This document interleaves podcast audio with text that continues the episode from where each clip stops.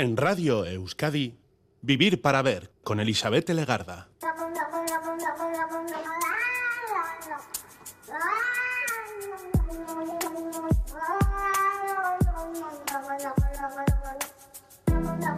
Hola, ¿qué tal? Bienvenida, bienvenido a esta edición de Vivir para Ver en Radio Euskadi. Hoy saludando de frente en estos primeros minutos al día 7 de febrero, que ya es martes. La música del periodo denominado romanticismo será la protagonista única de esta noche, porque en el mes de febrero, en el mes del amor, con San Valentín como eje de este cortito mes, nos vamos a mover a través de las notas de algunas piezas muy representativas, significativas de este tiempo denominado romanticismo, que se extendió casi durante un siglo, 100 años. Poco más o menos se calcula que desde el año 1770 hasta el año 1870. Y en este panorama nuestra primera parada tiene como protagonista a uno de los nuestros, que es Pablo Sarasate. Nació en Pamplona, muerto en Biarritz. Su vida y música transitó entre Madrid y París para su formación y después para demostrar todo lo que había aprendido y practicado se amplió por el panorama internacional, europeo e incluso americano. Resumiendo, diríamos que se trata de un gran virtuoso del violín y un gran compositor, quizá esta faceta un poquito más desconocida. Su padre era un músico militar y siendo muy joven ya apuntaba maneras para la música. Tomó lecciones de violín y después enseguida vieron sus padres el potencial que tenía y pudieron financiar por lo menos el arranque de una formación en conservatorios como el de Santiago de Compostela, después conseguir una beca que le permitió eh, estudiar en Madrid y después pasar incluso dar el salto hasta París, dando conciertos, como decíamos, por Europa y América. Sus composiciones son difíciles, de ahí la creencia de que su técnica era muy buena, porque se supone que no compondría nada que él mismo no fuera capaz de tocar encontramos obras de folclore como Jotas Navarras o Sorchicos Vascos. Este hombre fue muy bien considerado en vida y de hecho nos vamos a detener en su estreno especial, en un estreno especial ocurrido tal día como hoy, el 7 de febrero en el año 1875 en París. Se estrenó la Sinfonía Española compuesta por Eduard Lalo, dedicada al compositor, a Pablo Sarasate, quien también participó de manera estelar como violinista principal en este acontecimiento. Así es que con el sonido, con un fragmento de esta obra, encargada hoy de arrancar Vivir para ver en Radio Euskadi, disfrutamos de el sonido del violín, tiempo el romanticismo.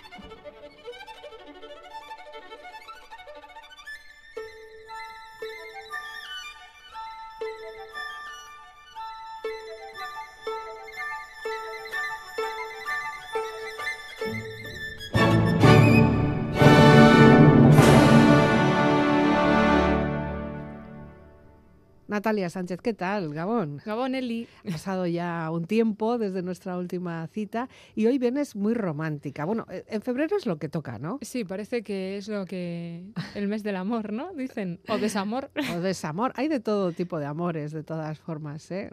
Además del que nos quieran vender desde el comercio y el color rosa y rojo y, y demás, ¿no? Eso es. Yo hoy he venido a hablar de eso, del romanticismo como periodo, digamos, de la historia, de la música. Quizás es el más popular. Sí, hoy he venido, igual que otras veces traigo cosas más raritas, Sí. hoy he venido con algo conocido. Vale, hoy picoteo, vamos, de, de- de- de normal. Sí, no tenemos aquí alta cocina. Eh, para empezar, eh, vamos a empezar con uno, con un hombre que eh, hizo mucho y creo que tampoco se le, se le valoró suficiente en su, en su vida, ¿no? Eh, sí, parece que es una característica como de los compositores románticos, ¿no? Mm. Esos altibajos que tenían, eh, que componían maravillosamente un montón de cosas, pero se sentían incomprendidos y desgraciados porque no se les valoraba, ¿no? Bueno, pues estamos hablando de Schubert y, y esta canción, ¿cómo se titula? Luego nos explicas más, pero ¿cómo se titula esto? Pensa que questo instante.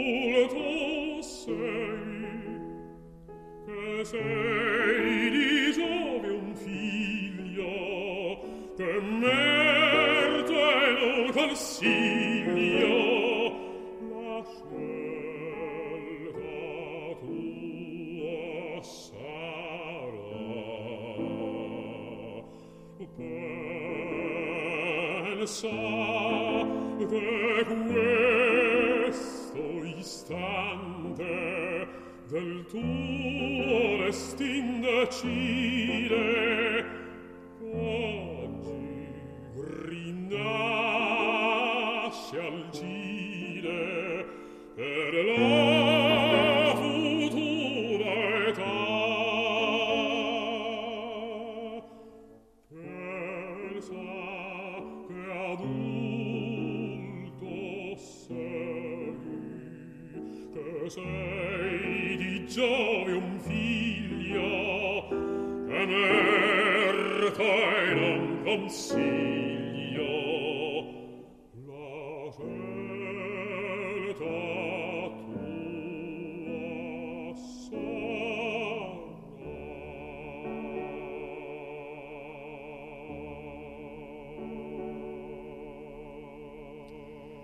Nos has dejado aquí pensativos en, en ese instante, ¿no? Fugaz, supongo.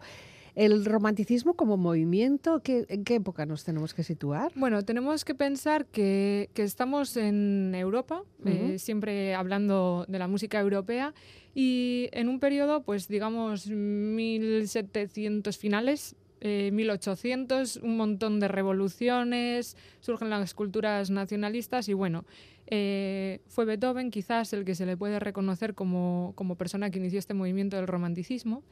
Y, y luego ya esto se fue desarrollando, como todo tenemos varias etapas y hoy un poco hemos venido a conocer estas distintas fases que tuvo el romanticismo en Europa. Ya, eh, es de todas formas es un movimiento que afectó a las artes, a la música, pero en general a, a todas las sí, artes, ¿no? sí, sí. Eh, digamos que surgió quizás de, de la literatura, por ejemplo, este movimiento que se llamaba eh, Sturm und Drang en alemán, eh, fue un poco como, como el inicio, ¿no? En la música, como decía, fue quizás Beethoven eh, el que empezó en- siendo clásico, cosa que muchas veces mis alumnos me preguntan, "¿Mo- ¿qué Beethoven? ¿Qué clasicismo? Sí. Pero su, esa vida interior que tenía y como ese tormento no fue evolucionando a, a, bueno, eh, esta música que, que- que surge por muchos motivos. Eh, para empezar, porque los músicos dejaron de estar al servicio de las cortes y Mm. empezaron a hacer lo que ellos, Ellos querían. querían. Ah. Y eso siempre abre nuevas miradas, ¿no? Bueno, y nuevos mercados también, ¿no? También. que dejaban un poco ese dictado que les venía por el mecenas o por el o la corte o el rey o el duque de, de turno que les pagaba y empezaban a crear y a, a recrearse lo que creaban. Sí que es verdad que, claro, eh, abarca tantos años que- que también tuvo su propia evolución. O sea, se puede hablar de distintos romanticismos, Sí, ¿no? yo he traído una división eh, en tres, que Mm. no sé por qué, siempre suele pasar que los periodos se dividen en tres, que serían el temprano, el pleno y el tardío. Vale. Lo que acabamos de escuchar de Schubert sería, entiendo que por orden cronológico, Sí. ¿no? El temprano. Sí, hoy he venido simple, vamos en Vale, orden vale. cronológico. Bueno, eso me crea a mí cierta tranquilidad, porque a mí el caos me, me trastorna mucho. Sí. Eh, ¿qué, qué- decir de Schubert? Bueno, eh, lo primero, mm, me gustaría resaltar que Schubert, eh, he traído este lead, que es muy conocido por sus leads, sus series de canciones, en italiano, que quizás es algo poco común. Estamos Sí. acostumbrados a, a que sea en alemán, pero dije, vamos a innovar. O sea, dentro de, De- de lo que es el romanticismo, vamos a innovar. no vamos, claro, no puedes dejar de hacerlo. No. Eh, entonces, bueno, podemos decir que, que además de, de Liz hizo muchísimos géneros. Mm. Eh, además, como siempre, nos encanta hablar de estos niños prodigio que tocaban 20.000 instrumentos y hacían Sí. de todo, pues eh, Este también. él también Bueno. cantó, tocó el piano, el violín, el órgano. Siempre con su padre o alguien Eso estaría es, ahí, empezó algún con su tutor, ¿no? padre. Claro, claro, no faltaría más. Sí, y compuso, pues creo que como cerca de 140 piezas, digamos. Eh, se interpretó su música por toda Viena y, y, bueno, qué decir, hoy en día se sigue interpretando por todo el mundo. Y debió ganar mucho dinero gracias a las editoriales. Estamos hablando ya en un periodo en el que la música se editaba porque mm, hubo un cambio, ya las clases sociales empezaron como a variar, surgió esta clase media alta que le Ujú. gustaba la música y la quería interpretar en su casa. Entonces esas a saber lo que harían. Ya, bueno, ese, Solo ese es otro menos, tema. ¿no? sí. Sí. Pero bueno, les gustaba reunirse para tocar el piano Ujú. y, y cantar. Entonces estas piezas de pequeño formato pues tuvieron mucho, Mucho éxito. éxito. Sí. Antes decías 140 piezas, pero es que este hombre vivió muy poquito. Ya, eh, es que sí. Mm, Nada, es que- 30 y pocos, 30 y Nada. Sí, sí, sí. Yo he dicho 140 piezas eh, que compuso en...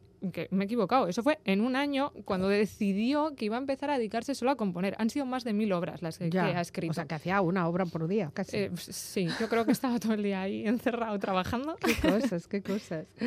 Vale, vale. Y, eh, de- como te digo, yo creo que si nació en 1797 y falleció en 1828, nada, apenas llegó a los treinta y poquitos. Sí, eh, sí, este, este señor vivió muy poquito, pero, pero bueno, tuvo una vida muy, muy convulsa, digamos. Sí. Eh, murió, como les pasó a mucha gente de esta época, es por la sífilis. Bueno, no se sabe si por la enfermedad en sí o por el tratamiento que se haga con mercurio, que yo no Uf. sé si era lo mejor, pero ya, bueno. bueno, es lo que tendrían. Y, y bueno, también es un poco puente, ¿no? Porque todavía escribía de una manera clásica, pero ya buscaba unos timbres, eh, unas sonoridades que son un poquito más románticas. Ya. Este hombre, de todas formas, era un gran admirador de Beethoven también. Sí, ¿no? bueno, O sea, aquí era como su todos maestro, ¿no? beben unos de otros y, y Ya. las Mm. influencias se notan, yo creo. Bueno, pues él fue uno de los iniciadores, vamos a decir, ya lo situamos en el romanticismo, en el romanticismo temprano, pero claro, dio paso y también fijó las bases para el siguiente romanticismo, que ¿cómo se llama? Romanticismo pleno. Bueno, Mm. yo lo he denominado así. Ya, Mm, vale, vale, vale. Bien, lo Digamos compramos. que es como el periodo central del romanticismo. Y ese es el, el periodo, o sea, ese es el momento cumbre, ¿no? Sí, aquí pasan un montón de cosas, porque, eh, por ejemplo, las orquestas, pasamos de esas orquestas un poquito más reducidas, clásicas, a, a unas orquestas gigantes. Mm. Eh, además, Beethoven ya ha introducido los coros junto con orquesta fuera Ya. de un contexto que, no es- o sea, sin ser ópera, por ejemplo, la sinfonía, Ya. la novena. Es una sinfonía, pero tiene Sí. coro. Entonces hay como una búsqueda de, de un montón de cosas nuevas. Entonces. En, eh, en ese incorporar los coros también, eh, claro, hace falta también otros escenarios, otros escenarios que no sean, pues yo que sé, una salita o, Sí. o una iglesia, que en muchos casos también supongo que los conciertos serían en, en lugares Sí. eh, religiosos. Aquí ¿no? ya encontramos compositores un poco que empiezan a pensar, eh, igual que antes eh, se veneraba o mm, se tenía un culto por los dioses, ¿no? Aquí empieza como a haber ese culto al artista. Entonces tenemos compositores, ya quizás hablaremos en otro momento de ellos, ¿no? Ya. Que escribían la música para teatros concretos en los que la atención tenía que estar plenamente puesta en la música, que es lo que se veneraba. O sea, ya ha pasado la Hmm. música de estar al servicio de la gente a la gente a estar Ya. para, eh, para que estuvieran callados, para es. que estuvieran callados, porque también antes en alguna otra ocasión nos has comentado como que en aquellos conciertos o encuentros la gente hacía de todo menos oír la música. Claro, eh, era un acto social al Sí. final y de repente tenemos esos auditorios gigantes ¿no? que seguimos teniendo hoy en día, que, Ujú. que a veces escuchamos cosas que no corresponden eh, en un espacio tan grande, eh, pues esos auditorios gigantes que te imponen y, y no te da, Mm. no quieres ni hablar, ni comentar, Sí, no sí, te atreves sí. a respirar. Ni toser casi, Sí. todos ahí acá esperando a que, que acabe la pieza para toser, ¿no? Eso es. Bueno, y en esta época de romanticismo pleno tenemos, nos quieres traer dos, dos, dos sobre todo dos grandes ejemplos. No sé cómo, cómo lo, lo has distribuido. Sí, bueno, vamos a empezar hablando eh, primero de un planteamiento que hacen los compositores, para Mm. entender el Vale. compositor que he traído. En este periodo, eh, los compositores se plantean que la música puede narrar historias. Es Ah. decir, tú cuando, cuando ves un cuadro ves una imagen y cada persona entiende esa imagen de una manera, ¿no? Pues ellos lo que querían era que el oyente al escuchar la música no lo interpretase a su manera, sino que escuchasen exactamente lo que ellos querían que escuchásemos. Es un poco, pues ya, Ya. si tú eres músico y ves las indicaciones en este periodo, ya no te dejan, te pone todo exactamente como lo Como tienes lo que hacer. La receta completa, ¿no? Entonces, bueno, he traído a Berlioz, Ah, que es una figura, mm. eh, bueno, apasionante, digamos. sí, sí. ¿te gusta? Sí, me parece curioso, cuanto menos. Ah, bueno. Sí, mi hermano hizo un trabajo sobre él y, y se compró un libro gigantesco de, sobre Berlioz y las historias eran, vamos, eh, unas anécdotas increíbles y difíciles de creer. Ujú. un personaje. Bueno, un personaje que nos dejó piezas como la que vamos a escuchar ahora ya. Eh, bueno, no toda la pieza, ¿no? Porque No. es un poco larga, pero cuéntanos, ¿qué es lo que está empezando a sonar ya? Sueño de una noche de aquelarre, de la Sinfonía Fantástica.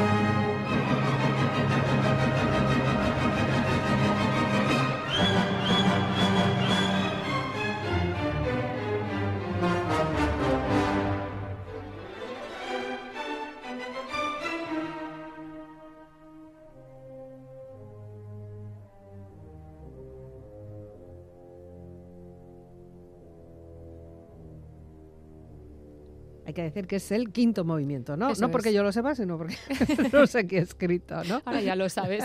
Ahora ya sé. Eh, vamos a ver, ¿qué, qué historias hay que contar de Berlioz? de Berlioz. Bueno, eh, este hombre eh, escribió lo que se considera la, la Biblia de la orquestación, es decir, como un tratado en el que hablaba de, de- de cómo hacer una verdadera orquestación, ¿no? Como, sí. O sea, de orquesta, sonoridades. Hemos dicho que es una época de que se explotaban los sonidos, ¿no? Ujú. Y es curioso decir que, que a él lo mandaron a París a estudiar medicina, pero él llegó a París y decidió que era mucho más interesante ir a la ópera, Ya. estar con Es que, músicos. ¿En qué ciudad? Vamos, Ya. claro, lo mandas a París. ¿Qué esperas? Claro. Y al final dejó la carrera de medicina, Mm. mm, empezó a estudiar música en el conservatorio, tocaba la flauta y la Ah, guitarra. mira, compañero tuyo. Sí, colega. sí. sí. Y, y fue, fue ganando fama. Eh, Sí. poco a poco entiendo que en ese ambiente parisino de aquel tiempo, de los años 1800 y pico, mediados de 1800, eh, bueno, pues ah, había muchos contactos entre ellos, entre los músicos. Sí, eh, se reunían, tenían distintas, bueno, un poco como pasa, yo creo que ahora también, ¿no? Hay como Mm. reuniones de músicos y tengo que decir que, que su música se consideraba un poco radical.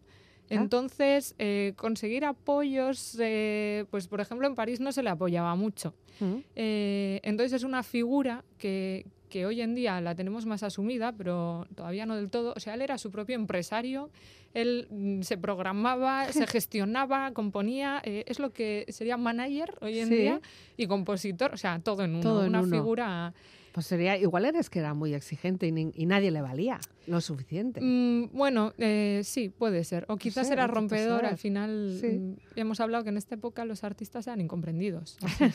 pobrecitos, pobrecitos. Aún así ganó premios como el Premio Composición de Roma, Ah, que le pagó estudios, eh, alojamiento y, y bueno, eh, ahí estuvo estudiando, por Ujú. ejemplo. Pero no todo fue estudiar y todo fue componer y todo era música, también tenía su propia vida, ¿no? Sí, sí, aquí Ya. hablamos Era de... chascarrillo. Venga, chascarrillo amoroso. Ah, encima, Sí. qué bien, en el romanticismo. Se obsesionó con una actriz Ah, que eh, fue la que al parecer le llevó a componer esta sinfonía fantástica que, Mm. que, bueno, no lo hemos dicho, pero, pero trata pues como de, de un joven eh, no muy temperamental que se enamora, eh, Mm. es atormentado porque no, no es correspondido. ya, o sea. Y, y entonces lo que hemos escuchado es una pesadilla que tiene en el que pues eh, hay como una fiesta de brujas y Un aquelarre, ¿no? aquelarre, efectivamente con monstruos y, y, bueno se escucha hasta el dies irae que viene de la, de la Edad Media no esta música de,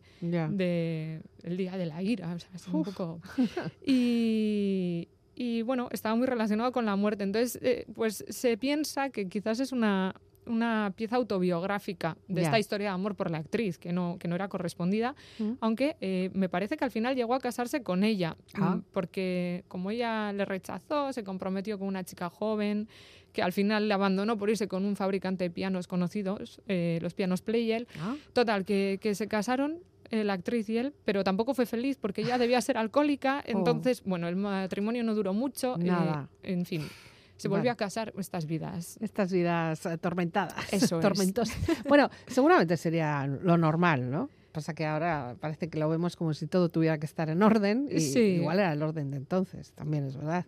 Eh, consiguió, no sé, tener colegas, eh, porque claro, siendo tan especialito como me lo estás presentando, consiguió, no sé, entablar con, relaciones con otros músicos o con o lo que había Hombre, en aquel tiempo. Sí, yo Sí. me imagino que sí, claro.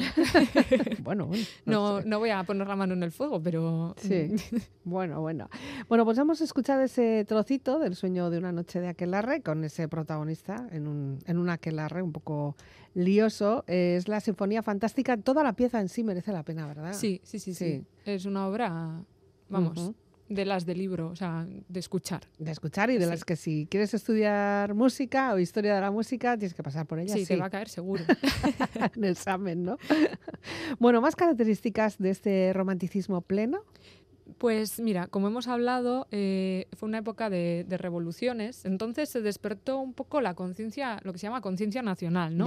Y esto tuvo su reflejo en la música y en todas las artes, supongo, pero bueno, aquí estamos hablando estamos, de, estamos hablando de música de música. Entonces he traído mm, un ejemplo con, con danzas, que al final la danza eh, se necesita De música, ¿no? música, claro. Entonces tenemos algunos ejemplos que nos suenan. Estos nombres nos suenan, pero ver, bueno. La mazurca Vale. de Polonia, Vale. la polka de Checoslovaquia, Mm, bolero, habanera, tango, eh, qué decir, estas son muy conocidas, se relacionan con España, pero bueno. Ujú.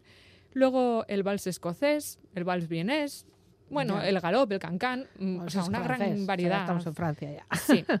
Y yo he traído un ejemplo que es de Chopin, que todos Sí. conocemos a Chopin, Sí. que es polaco, aunque vivió en París y, y, bueno, eh, nos ha compuesto un montón de danzas. Sí, un montón de, de estas, ¿no? Bueno, las polonesas de toda la vida de, de Dios, de este hombre, y las, las polcas, las mazurcas, ¿no? Eso es. Sí, sí, muy bien. Eh, todo eso con, con piano, entiendo. Sí, eh, Bueno, eh, ¿no solo piano? Sí, sí, mucho él piano, escribió ¿no? muchísimo para piano. Eh, es verdad que ha escrito cosas más grandes, como dos conciertos, alguna pieza para piano con orquesta, sonatas, pero no se le han valorado mucho. O sea, Ya. generalmente lo que, lo que conocemos es eso, valses, polonesas, mazurcas. Ya. Eh, lo colocamos, cuando te dicen Chopin, dices "Mm, Polonia, pero no vivió mucho en Polonia, ¿no? Eh, no, eh, es una de una persona que emigró, eh, era de una familia noble, bueno, ya. Nobles, pero que no tenían mucho dinero. o sea, bueno, este tipo de nobleza. Que, que, que ha ido para- a, a- a capa caída, ¿no? Para menos, sí. Eso es. Creo que su padre, de hecho, era profesor. Eh, la aristócrata era. Aris, ah, no, que siempre lo digo mal. Aristócrata era su madre. Ya. Eh, y, y bueno, eh, este, este hombre, pues sí, fue a, a Francia, aunque nunca olvidó Polonia, de ahí todas esas danzas. Y, y, bueno, ¿qué te mm, puedo decir sobre él? Mm, Pues que emi- eh, bueno, su exilio fue debido a la Revolución Polaca de 1830 Ah, claro. y en Francia enseguida se dio a conocer como compositor, pianista y, y empezó a triunfar en los salones parisinos que estaban muy de... Eso también tenemos ahí, nuevo chascarrillo. sí. Era muy habitual dejarse ver, por lo menos dejarse ver, ¿no? En Sí. esos salones de grandes, Sí, no sé, sí. eh, intelectuales. Sí, ahí coincidió con, con algunos como, mira, Berlioz, Ah, mira. que antes hemos estado hablando. Mm. Y, y, bueno, conoció a- a- al gran amor de su vida, eh, que todos hemos ido a hablar de esta relación, que era George Sand, Ujú, una escritora. Y, y bueno, eh, creo que finalmente se separaron, pero... pero ¿Entonces ¿Dónde estuvieron? Estuvieron viviendo sí, en Mallorca. en Mallorca, también, ¿no? sí. Yo este verano estuve ahí viendo Ah, la zona donde estuvieron. Se supone Además, era todo un escándalo porque esta mujer iba vestida con pantalones, fumaba, debía de ser ya. Sí, sí, muy rompedora. sí, fue ahí para mm, supuestamente curarse de, de la tuberculosis, Ya. porque el aire fresco, de la montaña, Ya. total, que, Que empeoró. Seguramente tendría un cáncer de todo lo que se fumaba. Eh, sí, y, y bueno, dos años de, eh, pues después de, de separarse, creo, de empezar con esa enfermedad, finalmente falleció por, Mm. por la enfermedad y aún así hizo una gira poquito antes que debió tener muchísimo éxito. Sí. Y, y bueno, yo creo que lo que podemos hacer lo mejor es escuchar. Escuchar, vale, de acuerdo. Es una pena porque yo creo que de Chopin se puede escuchar casi todo. Sí, yo hay veces que me pongo Chopin lista y, y estoy Y horas. que vaya sonando. que vaya y encima, curiosamente, es que te conoces muchas más piezas de las que crees. Sí, Por lo menos nosotros que somos neófitos, o sea, tú eres una profesional de la música, pero dices, joder, pues esta también, ay, esta también, sí, ahí va, mira, todas esta suenan también". un poco, ¿verdad? Sí, en algún momento o lo hemos escuchado en algún sitio o incluso es muy utilizado para películas, Anuncios, para anuncios y para todo, sí señor. Eh, ¿Qué nos propones? Eh, Una, un- supongo que una danza, ¿no? ¿O Sí, una, la mazorca Opus 41 número 1. Ujú. Y además, em, por Arthur Rubinstein, Oh, que he decidido esta grabación pues porque es polaco-estadounidense y, y es célebre por sus interpretaciones de Chopin.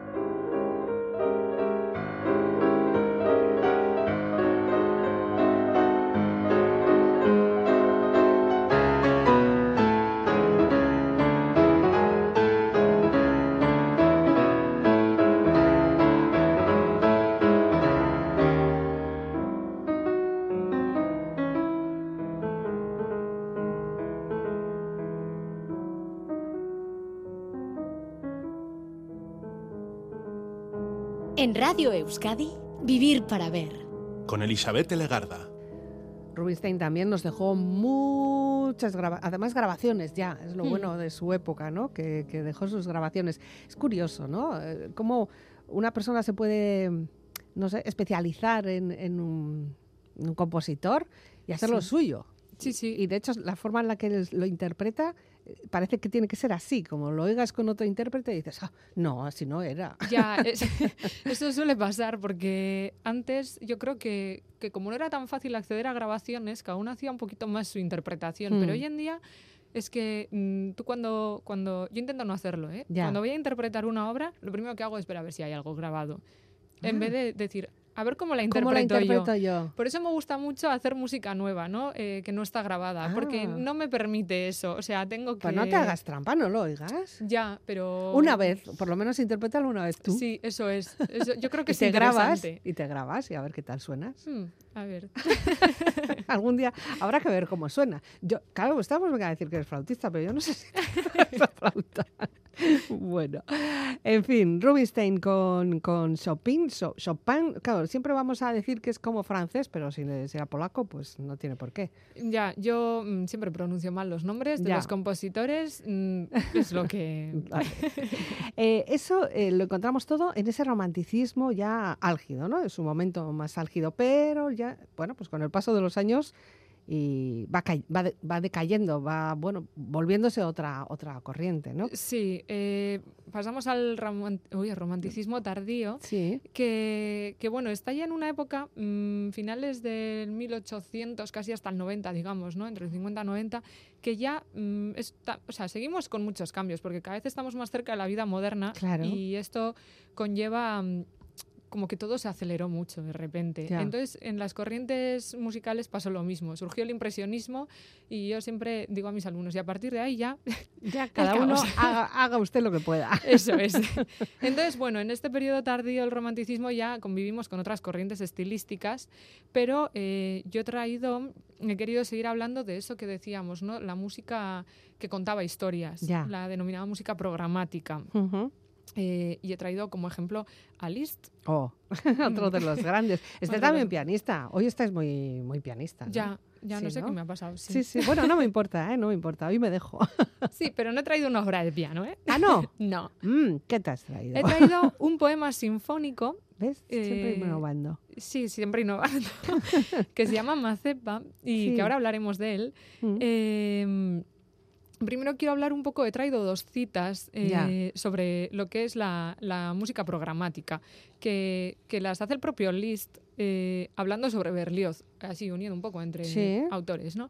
Él decía que a través de un programa el músico puede dar un contenido determinado a sus ideas, indicando la dirección que estos, eh, de estos temas y el punto de vista desde el cual se aferra a determinado tema. O sea, Ya. ya vemos que, que aquí el músico lo que quiere hacer es, yo quiero esto, Esto. esto. Y entender lo que quiero. Esto, ¿no? Eso es. Y también esta que dice que la música pura e instrumental no comunica más que una eh, expresión abstracta del sentimiento humano universal, mientras que la música programática nos va a comunicar concretamente, ¿Mm? eh, bueno, los caracteres, bueno, lo que quieren Pero decir. entonces, esta música programática que tú dices, eh, ¿qué, qué es exactamente? Pues es una música que se escribe para contar una historia. Por Ah, ejemplo, vale, este bien. poema sinfónico está basado en un poema eh, real. un poema, poema. Poema, De un- poema. De un, poeta. Eso es, Mm, sí. entonces lo le pone música y entonces nos cuenta todo el desarrollo de esa historia. Es un poco lo que luego en, en cine Pero acaba sin, sin ser cantado. no, sin ser cantado. Vale, vale. Esto es música sinfónica. Ujú. Es lo que en cine pasa, ¿no? Cuando aparece un personaje y siempre le ponen la misma música y entonces tú Mm. escuchas esa música y ya, sabes asocias, que ya. es. Pues yo creo que surge un poco de aquí, Ya, así ya. entre nosotros. Ujú. Bueno, para que no nos enganchemos a otras historias o, o nos dejemos, no sé, no sé, pero es como demasiado marcar, ¿no? Uf, y esto va luego a peor en el siglo XX. Peor todavía. bueno, peor es una manera de decirlo. sí, Tiene sí, que haber de todo. Yo creo que una vez que escuches este poema sinfónico te, va a gustar. La Bueno, historia es fantástica. A ver, desde luego. cuéntanos para que vayamos sabiendo que tenemos que escuchar. Bien, eh, vamos a escuchar eh, este poema que, que está basado en, bueno, en Víctor Hugo, yo creo que hemos hablado de él en Sí. Los Miserables, en otro Sí. programa. Bueno, también es un romántico este hombre, también, ¿no? Es- sí, pues Sí, sí. o sea, ahí se admiran unos a otros. Vale. Total, este poema está incluido en una colección que se llama Orientales y que habla de, bueno, habla, eh, él tenía como una admiración, ves, siempre admirando a otras Ya. personas, a Lord Byron, Hombre. eh, un revolucionario y poeta del movimiento romántico. Sí, sí. Eh, total, que este poema sinfónico lo que narra es la aventura de un joven que tiene relaciones con una dama de la nobleza. Pero claro, eh, esta dama está casada, entonces el marido cuando se entera, pues no le sienta muy bien. Y lo que hace es atar a este joven a un caballo salvaje, le ata desnudo y lo Oh. manda a galopar. Venga. Eh, ¿Qué pasa? Que, que la historia es fantástica, porque lo que pasa es que el caballo se cansa antes que el jinete.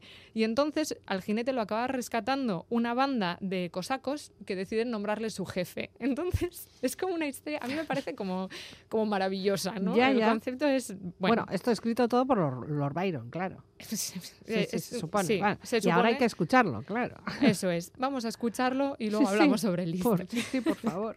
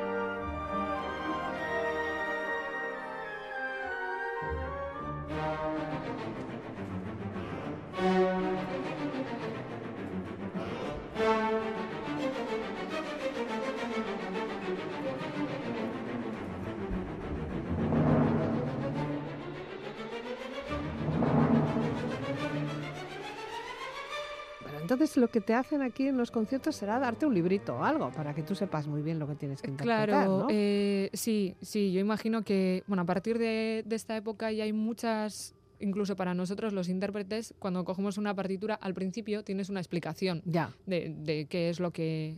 Lo que Instrucciones cuenta. de uso.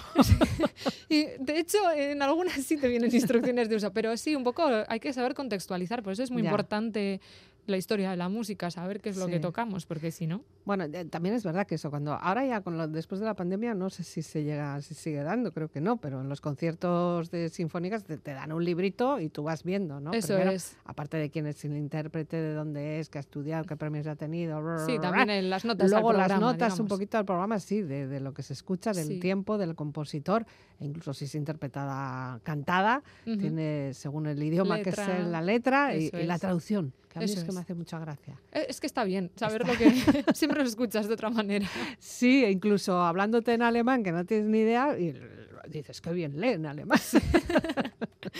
Sí, ahora no sé si los libritos, eh, yo creo que se han vuelto que- a, ah, a poner en algunos sitios, pero Sí. si no con códigos QR. Siempre Ya. la información. ya, últimamente sí, ahí está con los Sí. códigos.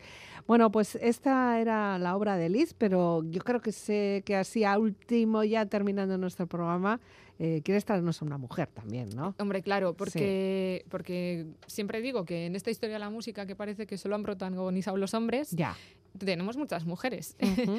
ya hablaremos seguramente profundamente, más, en- bueno, más en profundidad en marzo. Sí. eh, que parece que es lo que toca, Sí. ¿no? Aunque de- yo creo que debería ser siempre. Así que he querido Sí. traer a Clara Schumann, que en realidad era Clara Wake. Schumann es el apellido del marido. Mm.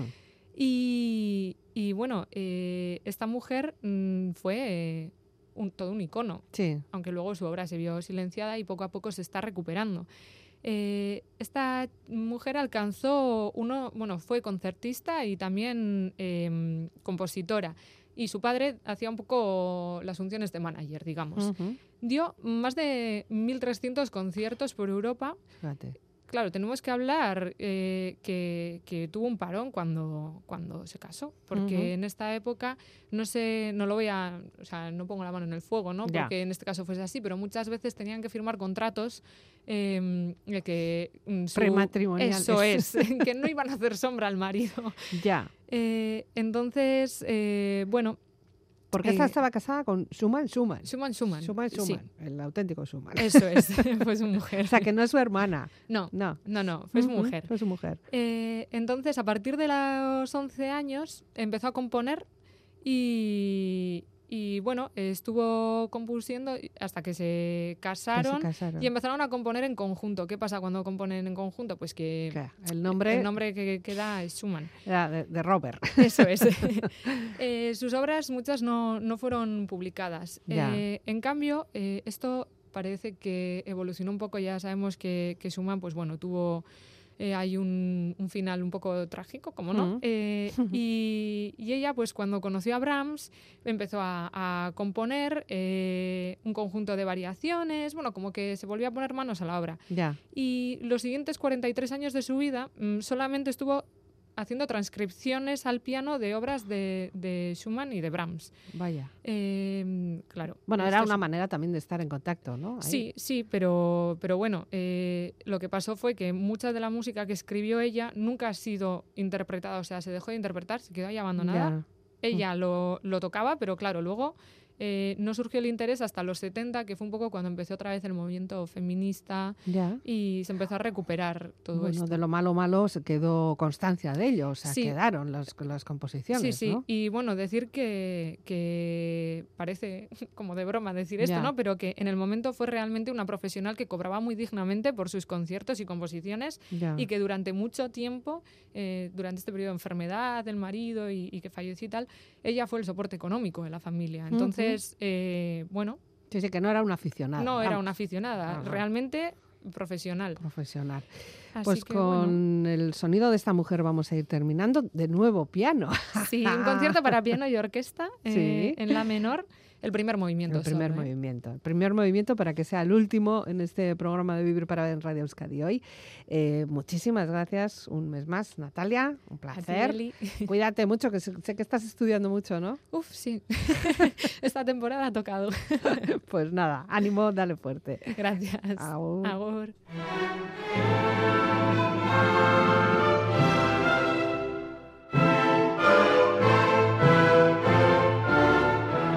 Llegado al final de esta edición de Vivir para Ver que podréis recuperar a través de la propia web del programa o las redes sociales. La despedida de que nos habla Elizabeth Legarda Gabón.